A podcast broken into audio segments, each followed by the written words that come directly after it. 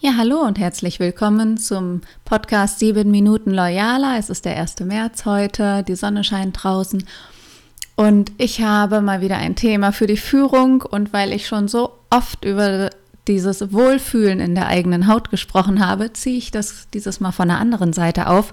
Denn gerade vor drei Tagen, am 27. Februar, ist der Führungskräfteradar 2019 rausgekommen von der Bertelsmann Stiftung in Zusammenhang mit der Reinhard Mohn, mit dem Reinhard Mohn Institut von der Unternehmensführung RMI an der Universität Witten-Herdecke. Die Quintessenz, die daraus hervorgeht, ist, dass sich ein Drittel der Führungskräfte in Deutschland belastet und verunsichert führt. Und das ist ja die Verunsicherung, von der ich auch so gerne spreche oder nicht gerne, aber dringlich, weil es halt darum geht, gerade im Arbeitsleben etwas Orientierung und Sicherheit zurückzugeben. So, wenn das Fakt ist, ein Drittel aller Führungskräfte fühlen sich nicht in ihrer Kraft, nicht in ihrer Rolle angekommen, ja, dann verschenken unsere deutschen Unternehmen so viel Potenzial, obwohl ja eigentlich alle Bedingungen für wirksame Führung und auch für loyale Führung bekannt sind. Wie groß schätzt du die Gefahr ein, die eine Führungskraft ins Unternehmen überträgt, wenn sie sich in ihrer eigenen Rolle ambivalent fühlt? Wenn sie Selbstzweifel hat in Bezug auf ihre Rolle, ihre Funktion und auch die gesteckten Ziele für sich und für die Abteilung. Übertrag das mal nur eine Sekunde auf dein Unternehmen, was das bedeuten kann an Potenzialverlust, an Produktivitätsverlust. Wenn wir uns die Befragung, die repräsentative Befragung mal näher angucken, wurden über 1000 Führungskräfte in Deutschland befragt und 30 Prozent gaben auf einer Skala eine hohe Führungsbelastung an. Jede fünfte Führungskraft, das heißt etwas über 21 Prozent, hat gemeint, dass sie den eigenen Ansprüchen nicht gerecht wird.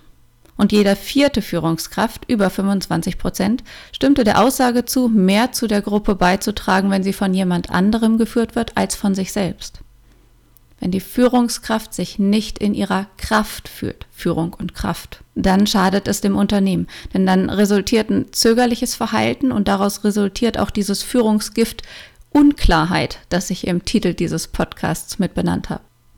In meinen Augen sind die größten Führungsgifte Unklarheit und Zweifel oder andersherum die Zweifel, die zu der Unklarheit dann auch führen. Also jeder vierte sagte, lieber will ich geführt werden und trage mehr zur Gruppe bei, als wenn ich selber führen muss. Und wenn wir dann noch mal gucken, dass weitere 25 Prozent Aussagen nur teilweise zustimmen, dann hieße das, oder dann heißt das auch hier ganz konkret, die Hälfte der deutschen Führungskräfte gibt an, sich in ihrer Rolle nicht wohlzufühlen. Sie kommt ihrer Verantwortung nicht oder nicht unbeschwert nach.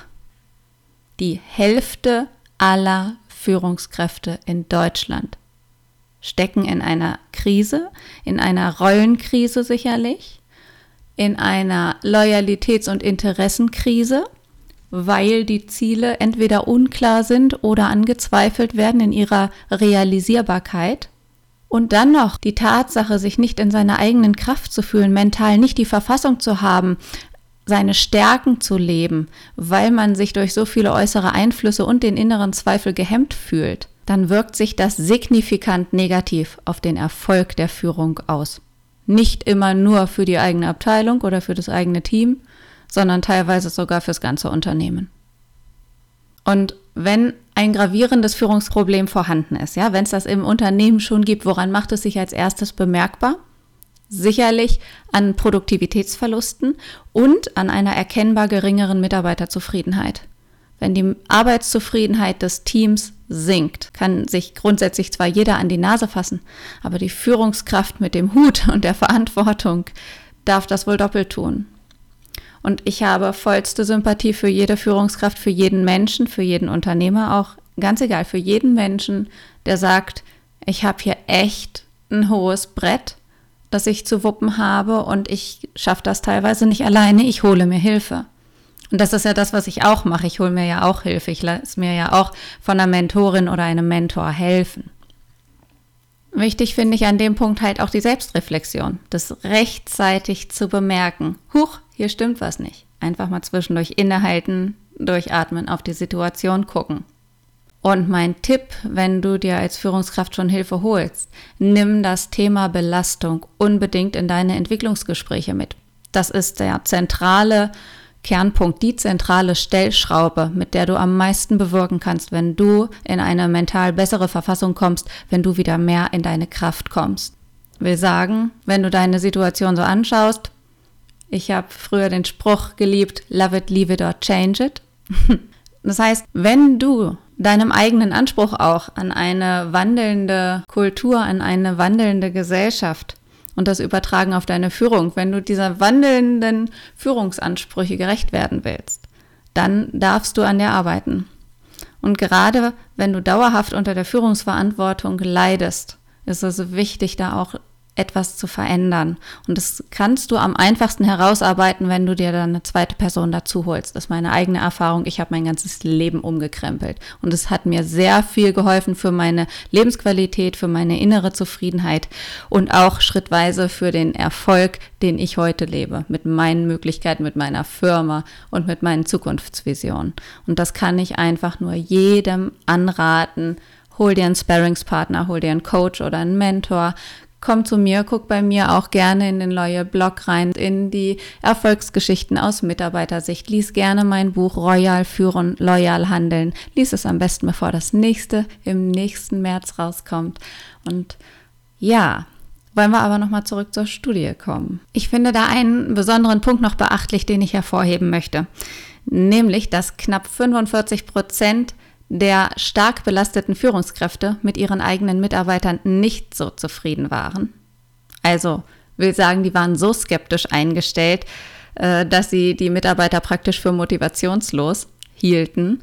Und bei den weniger belasteten Führungskräften, die hier, da war die Zahl nicht so groß, die hielten ihre Mitarbeiter nur zu 16 Prozent unmotiviert.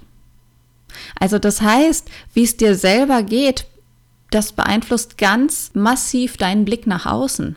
Was du im Außen wahrnimmst, spiegelt immer auch, wie es dir im Inneren geht. Das ist echt, ja, ist wahr, ist fantastisch, ist einfacher, wenn du aufmerksam guckst, was um dich herum passiert. Denn deine Wahrnehmung sagt dir eigentlich schon die nächsten Schritte an. Die Zufriedenheit der Mitarbeiter und die Zufriedenheit der Führungskraft hängen also zusammen. Ja? Das heißt im Umkehrschluss, wenn es dir als Führungskraft nicht gelingt, die Motivation deiner Mitarbeiter auf einem hohen Level zu halten, dann zeigt sich das direkt auch bei dir in deiner eigenen wachsenden Demotivation. Und daraus kann ein Teufelskreis entspringen. Und in dieser Studie hat sich ja herauskristallisiert, dass unter anderem Bürokratie, darauf will ich nicht so sehr eingehen, da können wir auch nur bedingt etwas ändern, aber die Führungsgifte, unklare Ziele und Zweifel an den Mitarbeitern sind halt so prägnante Punkte, die immer auch auf die Wahrnehmung der Führungskraft zurückgehen. Und gerade die Gruppe mit hohen Werten bei der Führungsbelastung hat auch diffuse Unternehmensziele beklagt. Das bedeutet für mich übersetzt, eine zu stark belastete Führungskraft schafft den Transfer von, von außen vorgegebenen Zielvorgaben, meinetwegen von der Unternehmensspitze, nicht so gut den Transfer auf die eigene Abteilung, aufs eigene Team, was zu dieser Wahrnehmung führt, diffuse Unternehmensziele. Wenn du in deiner mentalen Kraft bist, schaffst du viel mehr Transfer schaffst du viel mehr Weitblick und kombinatives Denken. So wissenschaftlich will ich es aber gar nicht machen. Ich mag das ja selber auch nicht.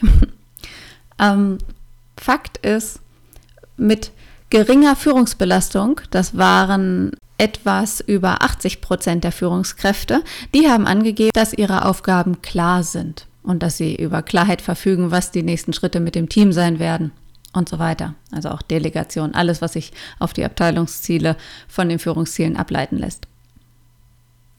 Quintessenz ist also, Führungskräfte brauchen Unterstützung. Spätestens der Führungskräfteradar 2019 bestätigt das wieder.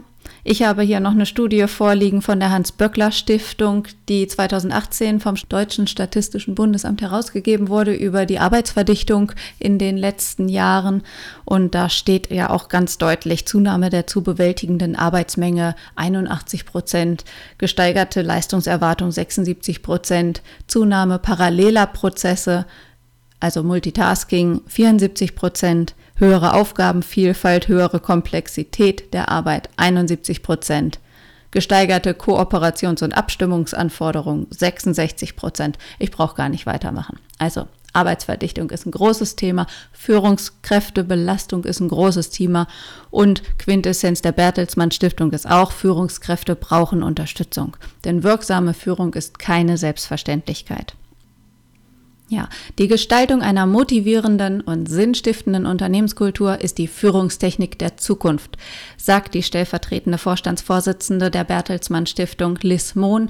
Und den Worten möchte ich mich nur anschließen und kann dir wärmstens empfehlen, Blick über den Tellerrand, geh in, mit Sparringspartnern, geh ins Gespräch, hol dir einen Mentor, schau auch gerne bei mir vorbei äh, für den Führungskurs nextlevel.loyalworks.de oder auch beim Mentoring da gibt es auch eine Page dazu, das ist mentoring.loyalworks.de.